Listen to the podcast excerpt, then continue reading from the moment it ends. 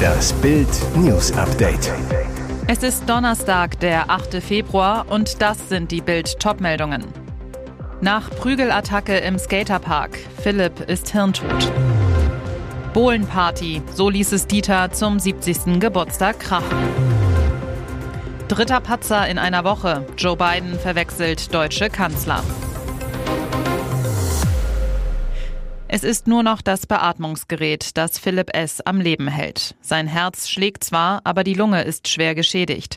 Der 16-jährige Sekundarschüler ist auf der Intensivstation, weil er einen Streit schlichten wollte.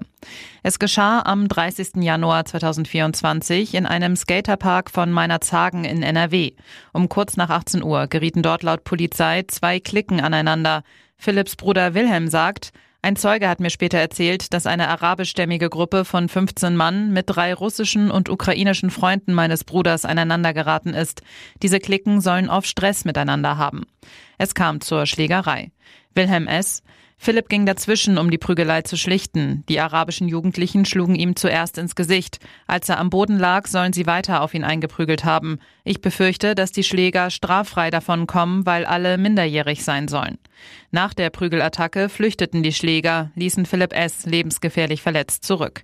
Der 16-Jährige wurde von Notarzt und Sanitätern reanimiert und mit Blaulicht ins Krankenhaus gebracht. Dort stellten die Ärzte den Hirntod des Jungen fest. Wilhelm S. weiter. Jetzt wird noch ein weiterer Test gemacht. Wenn der ergibt, dass das Gehirn meines Bruders nicht mehr arbeitet, möchten die Ärzte die Maschinen abstellen. Die Polizei nahm nach der Schlägerei Ermittlungen auf, durchsuchte inzwischen die Wohnung von Tatverdächtigen und stellte Handys sicher. Ein Sprecher. Der genaue Tatablauf ist noch ungeklärt. Die Kriminalpolizei sucht weiterhin Zeugen des Tatgeschehens. An Dieters rundem Geburtstag ging's richtig rund. Champagner, ein Konzert, haufenweise Stars auf der Bühne, die liebsten Vertrauten dabei. Am Mittwochabend feierte Popstar Dieter Bohlen seinen 70. Geburtstag im Theater am Potsdamer Platz in Berlin. Große Aufregung für das Geburtstagskind. Bohlen zu Bild. Ich hatte Angst vor diesem Abend, lag die Nacht wach und dann war ich auch noch krank. Es wurde trotzdem ein rauschendes Fest. Bild war hinter den Kulissen dabei. Eine Frau kam später als VIP-Überraschungsgast mit einem Mega-Geschenk zur Aftershow-Party ins Theater. Wer das war? Schlagerkönigin Andrea Berg. Sie hatte für Bohlen einen großen Pott Kaviar dabei. Bohlen, ich hatte wohl irgendwann erwähnt, dass ich ganz gern mal Kaviar esse. Das hatte sich Andrea gemerkt. Als sie mir ihr Geschenk gab, meinte sie, das müsse schnell in den Kühlschrank. Ich dachte erst, es sei etwas Süßes. Davon hatten nämlich die Fans jede Menge mitgebracht. Rund 1800 hatten sich Karten für die 70er Konzertsause von Bohlen gesichert. Im Foyer des Theaters stapelten sich auf den Tischen Naschereien wie Ferrero Rocher und Toffifee. Ein besonderer Fan war ebenfalls angereist. Bohlen-Nachbar Marco. Vor einigen Jahren war der Mit-40er in das Örtchen bei Hamburg gezogen, in dem Bohlen seit mehr als 20 Jahren eine Villa hat. Marco zu Bild. Wir sehen uns öfter beim Spazierengehen. Dieter ist ein sehr umgänglicher Nachbar. Ich bin so oft es geht bei seinen Konzerten. Ich mag seine Musik. Seine Hits wie Cherry Cherry Lady sang Bohlen auch beim Geburtstagskonzert. Ebenfalls auf der Bühne Dieters Schnuckelhasen, wie der Pop-Titan seine Freunde gern nennt. Die TV-Stars Sylvie Mais, Evelyn Bodecki und Frauke Ludowig, Popkollegen wie Pietro Lombardi und Alexander Klavs.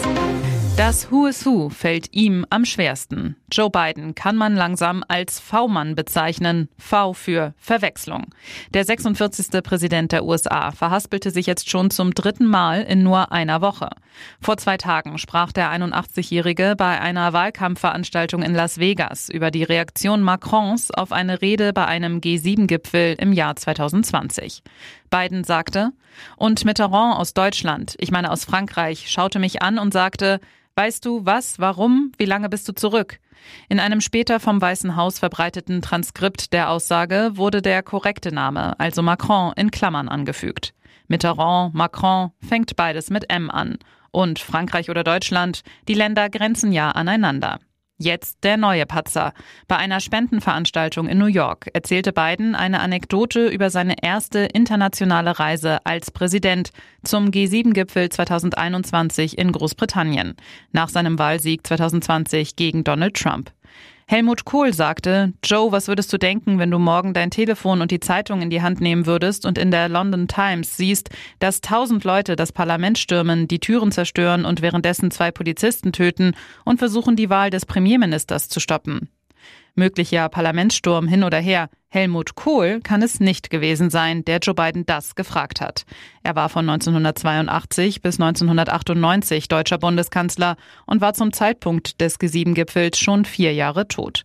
Joe Biden meinte wohl Angela Merkel, die beim Gipfel noch in Amt und Würden war. Aber gut, Kohl und Merkel fängt ja beides mit B wie Bundeskanzlerin an. Und jetzt weitere wichtige Meldungen des Tages vom Bild Newsdesk. Alle Altersgruppen betroffen, Zahl der Grippefälle steigt und steigt. Deutschland schnieft und keucht, immer mehr Menschen erkranken an einer Grippe. Und das in allen Altersgruppen, das teilt das Robert Koch Institut jetzt mit. Der aktuelle Bericht bezieht sich auf die Woche bis zum 4. Februar. Die Erkrankungen führten zu einer hohen Zahl an Arztbesuchen und Hospitalisierungen. Für die vergangene Woche seien bislang knapp 31.600 bestätigte Laborfälle an das RKI übermittelt worden. 16 Prozent der Betroffenen kamen demnach in ein Krankenhaus. Insgesamt wurden den Experten seit Oktober rund 102.000 Fälle von Grippe übermittelt. Es ist jedoch von einer hohen Dunkelziffer auszugehen. Auch die RSV-Welle bestimmt nach wie vor das Infektionsgeschehen in Deutschland. Von einer Krankenhauseinweisung mit RSV-Infektion sind insbesondere Kleinkinder betroffen, schrieb das RKI.